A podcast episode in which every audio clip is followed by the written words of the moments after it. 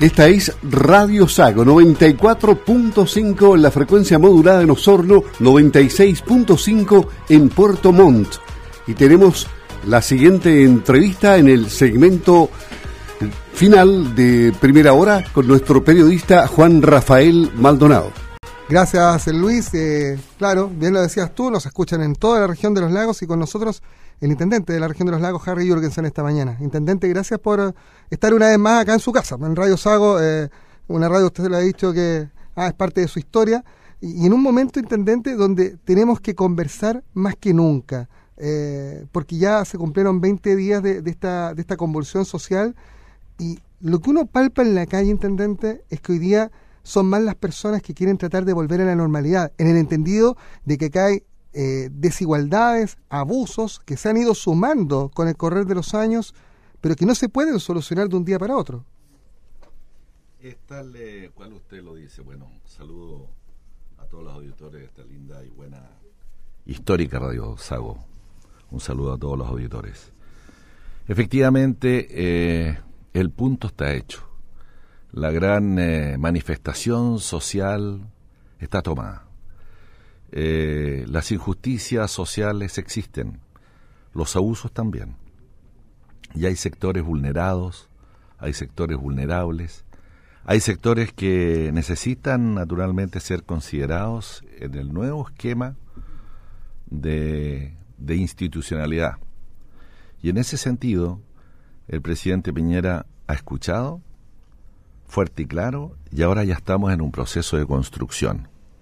Estamos en permanente videoconferencias con ministros, especialmente con el ministro de Desarrollo Social, tratando de establecer un, eh, un sistema, una metodología de participación de la ciudadanía, pero de verdad.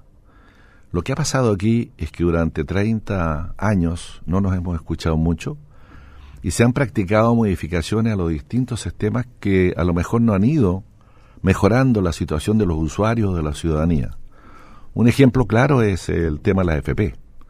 No hay duda que las modificaciones que se le practicaron a la FP, al proyecto original, fueron en desmedro de los, eh, de los usuarios, de los imponentes, de los trabajadores. Fue en desmedro, porque en estricto rigor parten con una seguridad de una rentabilidad en un principio, cuando se hablaba de que la rentabilidad mínima era UF más 4%. O sea, nunca podía haber una rentabilidad negativa. Después se hacen distintas modificaciones.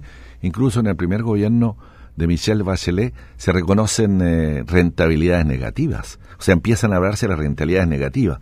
Lo que le da entonces al trabajador que efectivamente los fondos que están administrados por la AFP puedan tener resultados negativos y por lo tanto vaya disminuyendo su capital de trabajador y no lo está aumentando. Esas situaciones, esas modificaciones que no se hicieron con la participación, eh, en mi opinión, tienen que ser consideradas y tienen que volver a establecerse un sistema que vaya favoreciendo las pensiones.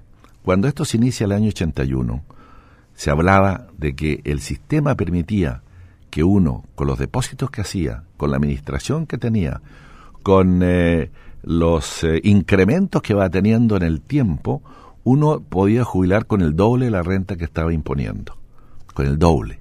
Esa era la, la venta, pero después se fue modificando de tal forma que hoy día las rentas no son ni la mitad de lo que uno está imponiendo. Ese punto hay que hacerlo y ese punto hay que modificarlo. Pero también hay otras cosas, porque también Chile en los últimos 30 años se metió en muchas modificaciones. El tema de las concesiones, por ejemplo, que hay un reclamo respecto a por qué las concesionarias sean de agua potable o sean de, de, de, de servicio eléctrico, ya sean de vial, o de puertos, en fin. El tema de las concesiones también merece ser revisado porque a lo mejor hace 30 años atrás, en este polinomio de cálculo, en esta ecuación matemática, para reajustar o, no reajustar los valores, a lo mejor no es lo correcto. Y de hecho ya se demostró. Es increíble que se haya decretado un aumento de las tarifas eléctricas al 9,2%, felizmente eso ya quedó en nada, pero era en función de una ley en función de una ley que se había aprobado que está, y que había que aplicarla. Pero ahora para que no se aplique hay que cambiar la ley. Esa fue la función que se hizo. Pero ¿por qué podía subir la electricidad, el costo al usuario, en circunstancias que, que estaba produciendo electricidad en Chile la tiene cada vez a un costo más barato? Por el cambio de la matriz que tenemos nosotros en este minuto. Ha cambiado la matriz. Y lo eólico, la incorporación de nuevas eh, formas de producir electricidad. Eh, y sin embargo no suben la electricidad. Entonces hay un tema que naturalmente hay que revisarlo. Esos polinomios no están correctos. Lo mismo con la chispita que, que generó toda esta movilización social, que es el tema de las tarifas del metro, digamos. También polinomios que yo creo que aquí lo que ha faltado es escuchar, lo que aquí ha faltado es estar actualizando en función de favorecer a la ciudadanía, de favorecer a la ciudadanía. Y ese es el gran cambio de la mirada que ahora tenemos en eh, conversaciones con el presidente de la República, con el Ministerio del Interior, con el Ministerio de Desarrollo Social, con el Ministro de Economía, en fin, se está viendo esa nueva, esa nueva mirada. Hay que mirar en función de favorecer próximamente a los ciudadanos y ver la forma de aplicar esas modificaciones. Intendente, eh, no hay que ir más allá, probablemente sin este sistema de concesiones, muchos de los adelantos que hoy día nos hacen ser una, una nación en vías de desarrollo eh, y muy avanzada en relación a otros países cercanos, a otros países de la región, no se habría podido concretar. A lo mejor todavía en algunos sectores de Chile tendríamos carreteras de una sola vía si no se hubiera desarrollado el sistema de concesiones. Pero bien lo dice usted, es bueno revisarlo, sobre todo cuando ha pasado un tiempo considerable y cuando no se había mirado al usuario. Eh, el punto ya se tomó, el, grito de la calle se, se, tomó en cuenta por parte del gobierno. Lo que llama la atención es que muchas de estas situaciones están regidas por leyes, pero hoy día el, el grito es nueva constitución. Eh, ¿En qué momento eh, pasa la prioridad de las personas, que los primeros días eran pensiones, salud, eh, el tema de las AFP, el tema de las ISAPRES, eh, el tema de la discriminación a las mujeres? ¿Ah? Que es increíble que en este país una mujer en un ISAPRE tenga que pagar más solo por el hecho de estar en edad fértil. y una serie de abusos. Pero eso parece quedar en segundo plano y parece que hoy día una nueva constitución la arregla todo. ¿qué, qué lectura hacen en el gobierno? ¿En qué momento cambió el discurso de la calle? Ahí donde quienes demandan también tienen que ser eh, cuidadosos y responsables, porque no se trata de destruir el país, se trata de seguir construyendo. Es verdad lo que usted dice. Este país se destacó en el desarrollo económico, social y cultural, pero dentro de ese desarrollo se fueron generando bolsas de injusticia social, que son las que efectivamente hay que entrar a corregir.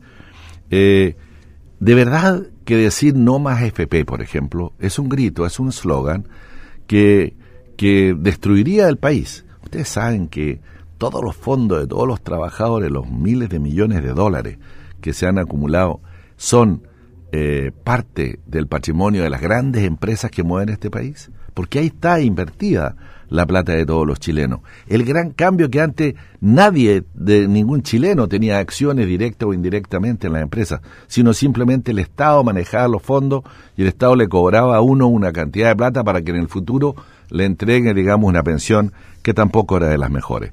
Entonces, el reclamar, el gritar un eslogan es súper eh, irresponsable. El hablar, por ejemplo, de asamblea constituyente y echemos abajo la constitución, seamos responsables. Esta es una república. Este tiene, nosotros tenemos instituciones republicanas consagradas que funcionan y deben seguir funcionando para mantener el orden ciudadano. Y, y así debemos también eh, pedir las cosas en función de nuestro ordenamiento constitucional. Eh, si queremos cambiar la constitución, perfecto. La constitución se ha cambiado, no sé, yo creo que prácticamente todos los años se cambia la constitución porque de alguna forma hay leyes que necesitan el cambio constitucional. Pero el gran cambio constitucional se hizo en la época de, del presidente Ricardo Lago, donde cambia y firma todo el gabinete de Ricardo Lago esta constitución. Probablemente merezca algunas consideraciones de modificación la constitución. Eso debería nacer de un diálogo eh, organizado, eh, pacífico, eh, de un tiempo que no puede ser en gritos en la calle. Me imagino yo que 30, 60 días deberíamos dar un espacio de diálogo y ver efectivamente, revisar por dónde podría venir una modificación constitucional para asegurar derechos y obligaciones de los ciudadanos. Pero eso, eso siempre considerando nuestra institución republicana. Es decir, eso en función de las instituciones que tenemos y el Parlamento no hay que desconocerlo. Eso le iba a preguntar, Intendente, ¿cómo desde el gobierno usted que ha hablado con, el, con los ministros, que habla con el presidente, cuál es la lectura que hace el gobierno? ¿Cuál es el mecanismo para hacer esa modificación en la Constitución? El propio presidente ha dicho que probablemente se debe evaluar, pero, pero ¿cuál es el mecanismo? El mecanismo... Asamblea Constituyente, una comisión, el Parlamento... El mecanismo está establecido El mecanismo es a través de un eh, proyecto de modificación constitucional que se trata, digamos, entre el Ejecutivo y el Legislativo. Aquí los poderes Ejecutivo y Legislativo tienen que funcionar. Esa es la forma de modificar la Constitución. Asamblea Constituyente es una situación que, una, una, una, una cosa que no está dentro de nuestro ordenamiento republicano. No existe. Y la Asamblea Constituyente, ¿quién la forma? ¿Cómo eligen? ¿Quiénes son? En fin, ¿cómo va a estar representado el país, el interés del país? Eh, hay que ser cuidadosos. Tenemos una constitución que de verdad nos ha permitido vivir en normalidad. La constitución no es la panacea, la modificación tampoco de la constitución no es la panacea de resolverlo todo, digamos. Hay que ser muy serio, hay que ir resolviendo las cosas en general en función de la realidad social existente. Es verdad que las pensiones son bajas, es verdad que el sueldo mínimo es demasiado bajo, es verdad que hay que generar soluciones como el pilar solidario, pero mucho más potente que el que hoy día existe. Es verdad que los servicios básicos han subido demasiado de precio. En Chile las tarifas han subido más de lo que han subido en los países vecinos, por ejemplo. Todo eso es verdad y todo eso hay que considerarlo y generar una solución.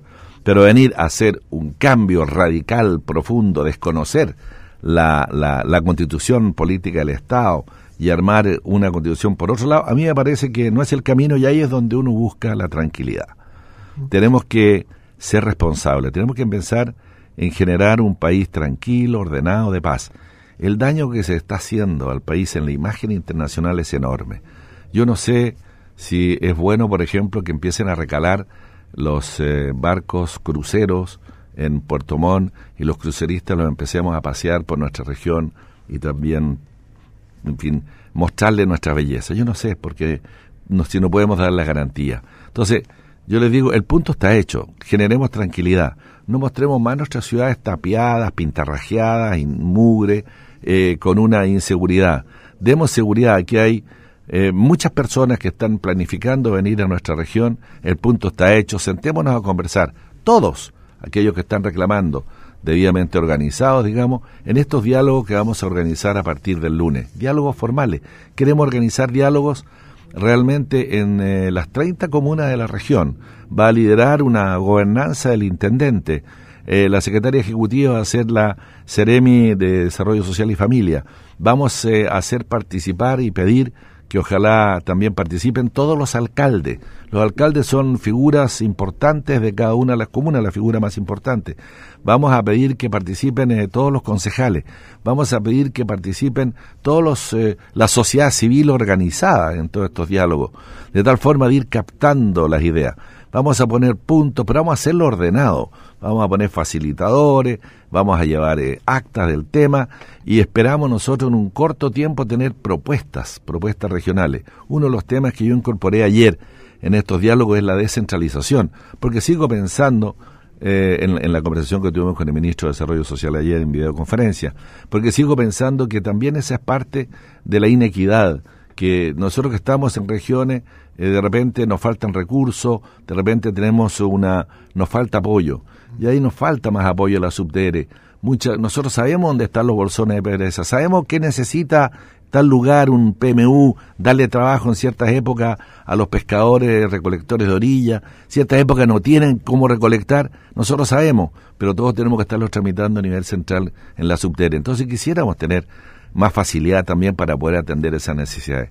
Usted no se imagina, pero yo me reúno con mucha gente, eh, todos los días, eh, y con gente que, que me va a mostrar lo que, lo que les está ocurriendo en cada una de sus actividades. Con muchas mujeres también me reúno yo pero de, de, repente uno no tiene los mecanismos para resolver el problema entendiéndolos, de verdad, entendiendo. Conociéndolos. Conociéndolo y entendiendo el lugar y dándole valor, digamos, al tema. Sin embargo, la solución hay que tramitarla, hay que solicitarla y se maneja y se administra a nivel nacional.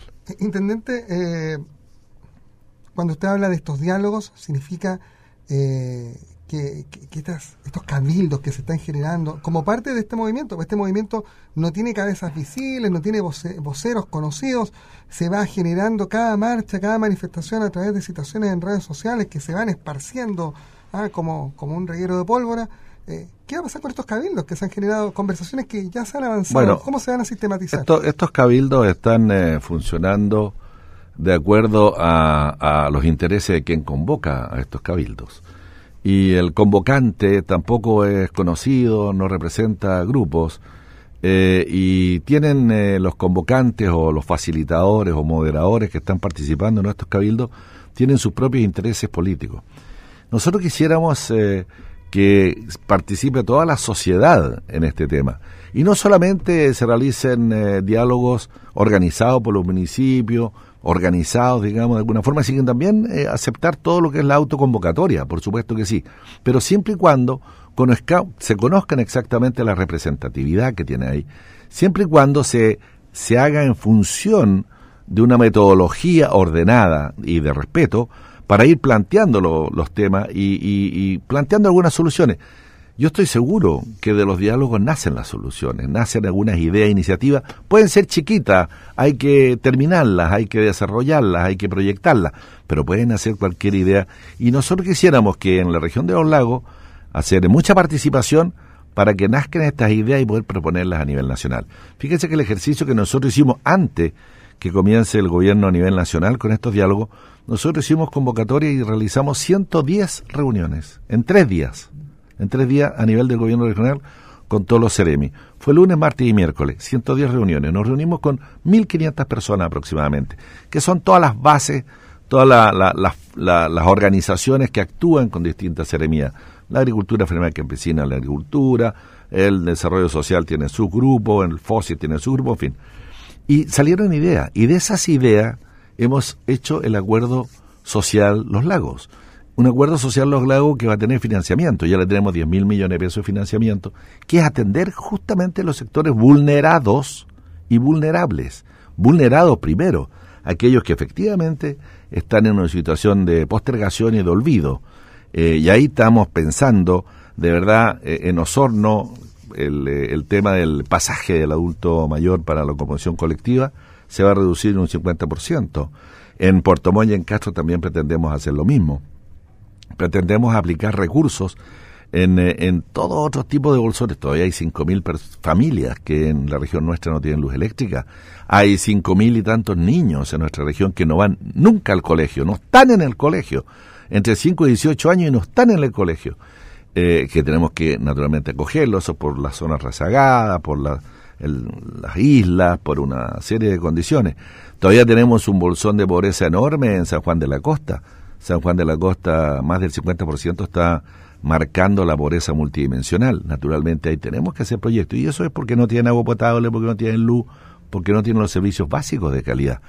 Eh, este acuerdo social Los Lagos apunta a eso, a poner 10 mil millones de pesos y a una mirada permanente con provisión social respecto a eso, ojalá de unos 20 mil millones de pesos al año. Es el gran cambio de mirada que tenemos. Y eso no va a perjudicar ningún proyecto provincial, ningún proyecto que ya está en ejecución, ningún proyecto que está en licitación, ningún proyecto aprobado en estricto rigor. O sea, aquí de Osorno me llamó por teléfono, oye, se cae el Alberto Hot del parque, se cae el Carmena Carvajal, o el Valterio Maya, o la calle Varas en Puerto Montt. No, nada de eso se cae. Hemos hecho una, estamos trabajando ya 10 días en ese tema y espero yo que mañana tengamos la aprobación en el Consejo Regional. Que se reúne en Puerto Varas en la jornada de mañana. Ahora, Intendente, hace un rato eh, usted hablaba en el tema del turismo, que es uno de los brazos importantes del desarrollo económico de la región, pero usted decía, tengo dudas, eh, tengo dudas de, que, de poder mostrarle los atractivos de la región a esta gente que viene en los cruceros, eh, si no podemos garantizarles seguridad. los ciudadanos hoy día, los ciudadanos de esta región están preocupados. son grupos pequeños los que provocan los destrozos pero que han sido de una intensidad a ratos increíble. El centro de Osorno, hoy día, el centro de Puerto Montt, se convirtió en ciudades amuralladas. Así es. Ah, con murallas de, aglomerado y con murallas de lata. Eh, ¿Cómo se le puede garantizar, intendente, a la gente seguridad para poder intentar normalizar sus vidas? Se lo pregunto porque hoy día hay muchas pymes, que son las que mueven la economía del país, que no lograron juntar los recursos para pagar los sueldos. Eh, y claro, va a venir un plan de apoyo seguramente para las pymes, pero el problema para, para, esta, para esta pequeña y mediana empresas es real y es diario. Todo lo que usted está sosteniendo es efectivo. Nosotros necesitamos normalidad, nosotros necesitamos más organizaciones ni manifestaciones que le estén quitando recursos a gente sacrificada, todas las pymes, las MIPYME, las MIPES, están eh, en una situación complicada. Efectivamente, no han podido desarrollarse, no han podido tener los ingresos correspondientes para pagar los sueldos, para pagar los impuestos, en fin. Y eso eh, tiene que cambiar. El tema del turismo, nosotros tenemos todo nuestro potencial aquí en turismo. Esta es una región preciosa, que tenemos ganas de hacer inversiones, aprovechar los parques nacionales. Somos una región que tiene parques nacionales maravillosos, de nivel de Nueva Zelanda, de Canadá, de Costa Rica, de Estados Unidos. Todo eso podemos aprovecharlo. Pero ¿cómo vamos a bajar 1.500 cruceristas de un crucero que a lo mejor en la rotonda de Puerto Vara o de Puerto Montt, por ejemplo, los detienen y les tiran piedra a los buses? Imagínense qué imagen se van a llevar esos turistas. Somos en Puerto Montt el puerto que más recaladas tiene de cruceros. Más de sesenta y tantos cruceros esperamos recibir nosotros este año. Eh, y ahora se abrió en la temporada de crucero. Así que pensemos en los demás también. Pensemos en que le estamos quitando el trabajo a los demás, le estamos quitando el ingreso a, los pequeños emprendedores. Nuestro país se basa en los pequeños emprendedores, se basa en ellos. El 80% del trabajo lo hacen las pymes. Ahora, el punto ya está hecho. Ahora yo los invito a todos que trabajemos en función de aplicar herramientas, instrumentos, cambios legislativos para apuntar, digamos, el siguiente periodo o la, segunda parte del gobierno de nuestro presidente Sebastián Piñera a resolver todos estos temas. Y esto va a comprometer también a los otros gobiernos, porque esto tiene que comprometer un periodo más alto. Son 30 años que han afectado negativamente a ciertos sectores vulnerados.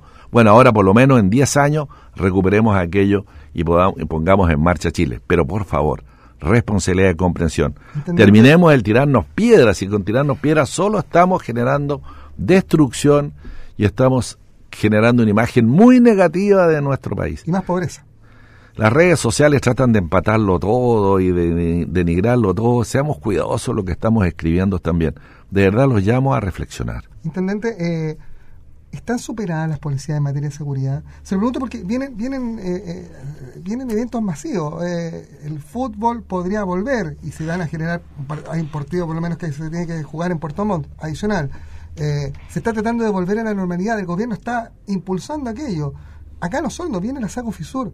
¿Va a haber algún tipo de protección, por ejemplo, para el recinto de la Sago, pensando en que han habido ataques a medialunas como parte de todas estas movilizaciones, lamentablemente?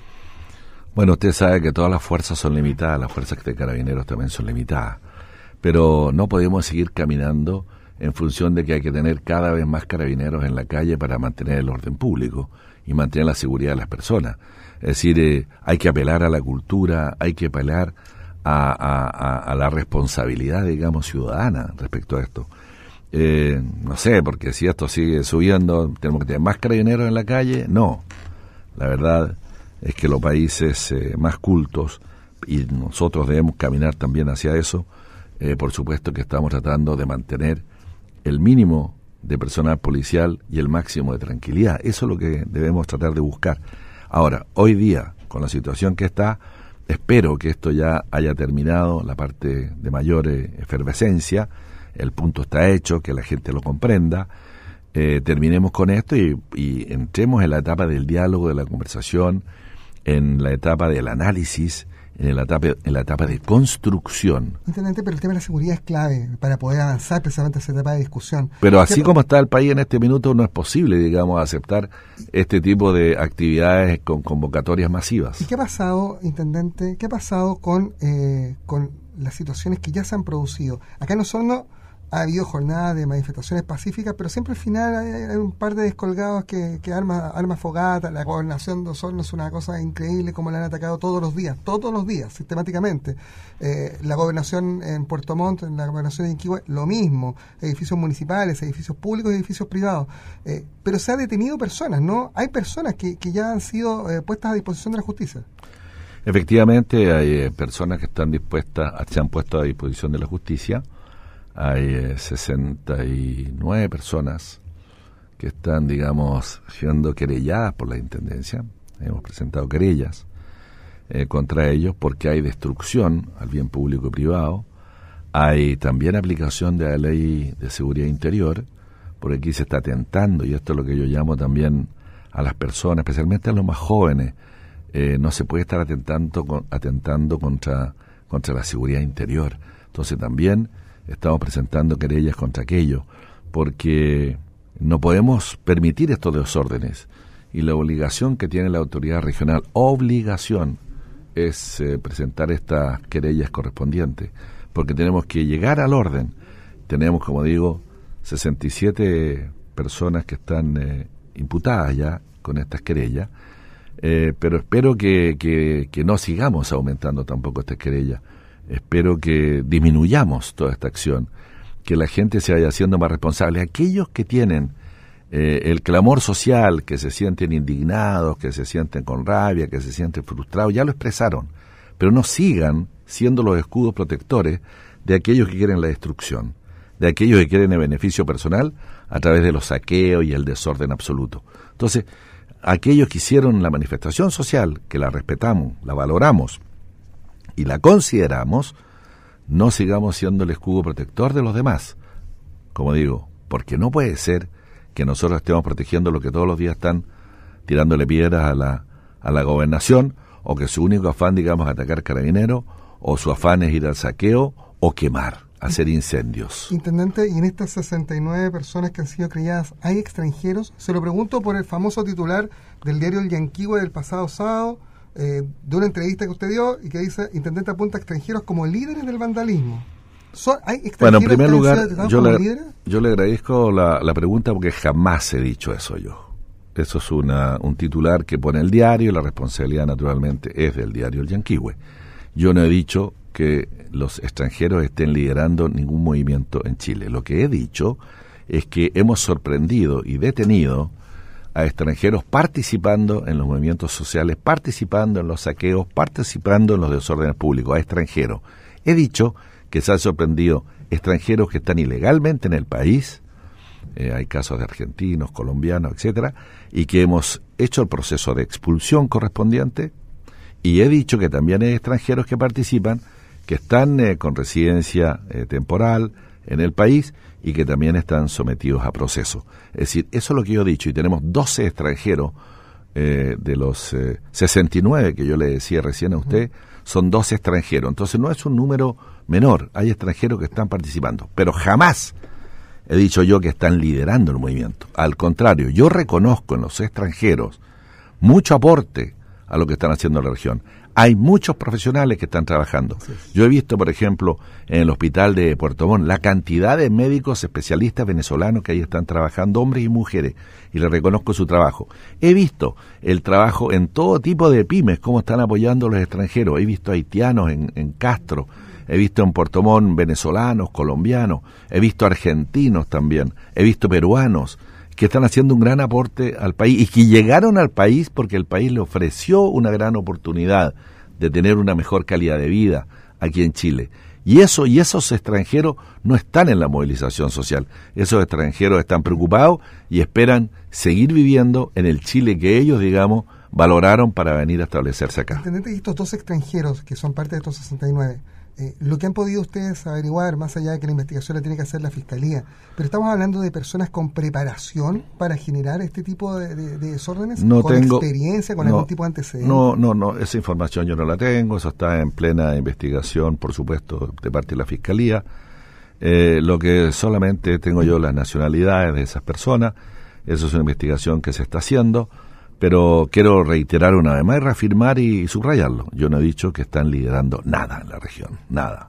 Intendente, eh, por último, ¿el gobierno le puede asegurar a las personas de Osorno, de Puerto Montt, de la región, de Quellón, que le han pasado pésimo, hubo 500 personas que ayer perdieron su fuente de empleo, que podrían recuperarlo hoy día, pero están muy temerosas porque dicen que no han visto al gobernador, que no han visto al gobierno, eh, eh, y que y anoche era, si no despejan la calle, si el gobierno no despeja la calle, vamos a ir nosotros a despejarla. Entonces hay mucha intranquilidad. ¿El gobierno puede asegurarle a las personas que puedan desarrollar una vida normal en medio de esta convulsión social que ya se ha tomado el país en los últimos 20 días? Créame que en eso estamos trabajando. Es fácil decir que el gobierno no está en Quellón es fácil decir que el gobernador no está participando. Es fácil para las personas que están delante de un teclado. Pero les voy a decir una cosa, el gobierno está trabajando. Tres seremías están permanentemente allá, justamente la de educación, porque tenemos un problema, un problema con los niños y los colegios. Está el de economía, está el del trabajo, permanentemente trabajando allá. Hoy día de nuevo se trasladan allá. El gobernador sostuvo ayer una reunión en que participa también el alcalde de, de, de Collón, eh, porque está tratando también de resolver el problema el alcalde, eh, y los concejales también están participando en esto. Entonces, eh, es fácil decir que no participamos. La verdad es que estamos tratando de dialogar, de conversar, de llegar a acuerdo antes de llegar con la fuerza. Pero lo increíble es que hay 5.000 personas que trabajan en la industria salmonera en Quillón y que están eh, siendo, digamos, afectados tan negativamente Son rehenes hoy día. por, por un grupo menor, por un grupo menor, eh, y que están eh, velando por sus propios intereses y otros simplemente no sé qué intereses tienen, más que eh, generar el caos. Pero ya hay acuerdos. En el grupo de Ya hay acuerdos, yo espero que hoy día que yo quede definitivamente resuelto, porque además estamos entrando en un problema de, de- de- de riesgo sanitario y ambiental, porque eh, los salmones fueron abandonados, unos con vísceras, otros sin vísceras, ahí están expuestos, digamos, y naturalmente entran en una etapa de descomposición. Hay un millón de salmones que están en, en jaulas, digamos, de en que están prestos no siendo alimentados, porque no están siendo alimentados esos salmones para poder eh, tener, eh, para poder faenarlos y procesarlos. Eh, están ahí también pendientes. Pero Quellón se está jugando una... Quellón es una, un- una comuna pujante, creciente por su lugar estratégico de grandes privilegios logísticos, digamos. En Quellón se procesa la gran mayoría de todos los salmones que se producen en la región vecina, en Aysén, porque está ahí ubicado. Quellón, con este movimiento de un pequeño grupo violento, está corriendo un riesgo, un corriendo riesgo que realmente las empresas empiezan a abandonar el, el- el- el- sector. Es verdad, las empresas contratistas han terminado contratos, tengo información, de 440 personas. Eso es muy grave, eso es muy grave. Y eso ocasionado por los jóvenes padres, apoderados, profesores, algunos profesores de Quellón. Y en los 5.000 quieren trabajar. Los 5.000 pierden, porque no solamente tienen un sueldo, también tienen un bono de producción. Y ese bono de producción es el orden de un tercio o más, casi más, de un tercio de su ingreso. Ellos están perdiendo eso, los están perjudicando. La manifestación esta no está perjudicando al gobierno, está perjudicando a los propios trabajadores. Por favor, por favor, créanme que es así. Y depongamos ese tipo de actitud y seamos serios, conversemos soluciones. ¿Le preocupa en ese tipo de situaciones, intendente, que la gente trate de hacer justicia por sí misma? Por trate supuesto. de lograr que, que lleguemos a un enfrentamiento entre chilenos. Bueno, eso es lo que no queremos. Ninguna autoridad quiere, ningún chileno quiere enfrentarse a otro chileno. Tenemos que vivir en nuestro lindo país y vivir ojalá con eh, conceptos y valores de fraternidad, conceptos y valores de, que tenemos que tratar de, de poner en, en- en la convivencia diaria. Eh, y eso hay que tratar de evitarlo. Nadie debe estar actuando en función de defenderse ellos mismos cuando tenemos instituciones que para eso están constitucionalmente facultadas. Eh, y por eso es que hay que deponer estas actitudes. Yo creo que el punto ya está hecho, el punto está hecho internacionalmente, tenemos que recuperarnos. La imagen que tenemos nosotros a nivel extranjero, eh, la gente que quería visitarnos está eh, cancelando las reservas. Eh, tratemos de mostrarnos ya no un ciudad estapiada. Yo no quiero que el primer crucero que llega esta semana vea Os- Puerto Montt como está Puerto Montt, O sea, digamos. de hecho, el que tenía que llegar ayer ya pasó de largo. a pero pero no pero más que nada fue por razones de, de mar digamos pero no fue por razones estas pero pero a mí me preocupa porque lo que piden naturalmente es la garantía de que van a ser bien tratados los, los extranjeros pero aparte de ser bien tratados ellos necesitan ver una ciudad agradable cómoda fraterna cordial que las esté recibiendo y que también le dé la oportunidad a nuestros artesanos a nuestra gente a poder vender cosas y poder generar economía positiva para ellos es tremendamente importante. Nosotros somos el primer puerto crucero del país y nos visitan miles de miles y de miles de personas. Por favor, miremos también con responsabilidad solidaria lo que nos corresponde hacer por nuestra sociedad. Nos hemos extendido bastante, intendente. Le agradezco su visita a Radio Sago. Siempre las puertas abiertas, los micrófonos encendidos para el diálogo. Es lo que más necesitamos hoy día. Conversar, conversar, conversar, escucharnos, ¿no? Usted lo decía, hacer un proceso organizado de escucha, que es lo que va a hacer el gobierno a partir de la próxima semana. Y todos, porque acá nadie sobra. Todos pueden aportar algo probablemente para buscar una solución. Son demandas, son desigualdades que se han sumado en 30 años y que no se pueden resolver en un día. Eh, el gobierno ha mostrado una voluntad, hay un desde y aparentemente esto incluso podría mejorar eh, en las próximas semanas, pero claro, se requiere tiempo, se requiere planificación y se requiere una dosis de paciencia no menor. Lo que más se requiere es voluntad y la voluntad está expresada, está expresada y está comprometida de acoger gran parte de todo este clamor social de aplicar soluciones, pero las soluciones no pueden ser algunas de inmediata. Hay algunas que pueden ser inmediatas. Hay soluciones que, necesitan plazo. Eh, no se puede resolver todo de la noche a la mañana. Pero esas que necesitan plazo, el compromiso es iniciar el proceso de solución, comprometer un, un calendario de actividades. Eso es lo que estamos tratando de hacer eh, en el gobierno. Y nosotros como autoridades estamos tomando este clamor social como la gran oportunidad, la gran oportunidad de mirar un Chile distinto y generar el gran cambio de verdad que nosotros necesitamos. Y a la gente de mi querida región, a la gente de Osorno, de Puerto Montt, de Chiloé, en fin, les digo, por favor, bajemos las armas, terminemos con, el, con la violencia, sentémonos a conversar, aprovechemos los espacios que vamos a abrir, pero todo hay que hacerlo ordenado. No podemos conversar gritoneándonos, porque los gritos sirven de poco que vuelva el respeto. Yo no quisiera que nunca más a mí se me trate con palabras realmente que no tienen, que están fuera de lugar. El respeto a la autoridad regional también la solicito, porque estamos trabajando con una muy buena inspiración, con compromiso absoluto eh, con eh, nuestra ciudadanía. Hay mucha gente que está actuando con violencia también, que no es de aquí, no es de Osorno, no es de Puerto Montt, no es de Puerto Vara, pero que están influenciando a los nuestros para poder actuar. Ojo con eso también, nosotros queremos tener una vida en paz, tranquila, pero sí de desarrollo integral e individual y familiar de las personas. Harry Jürgensen, el intendente de la región de los lagos, en el cierre de este programa de eh, Primera Hora, Luis Márquez. Primera Hora, una mañana más intensa y entretenida en Sago. Región, el país y el entorno noticioso. Primera hora. Primera hora. Estará próximamente con ustedes como siempre, de lunes a sábado. Universidad San Sebastián, sede de la Patagonia, indica la hora en Radio Sago. Es la hora 10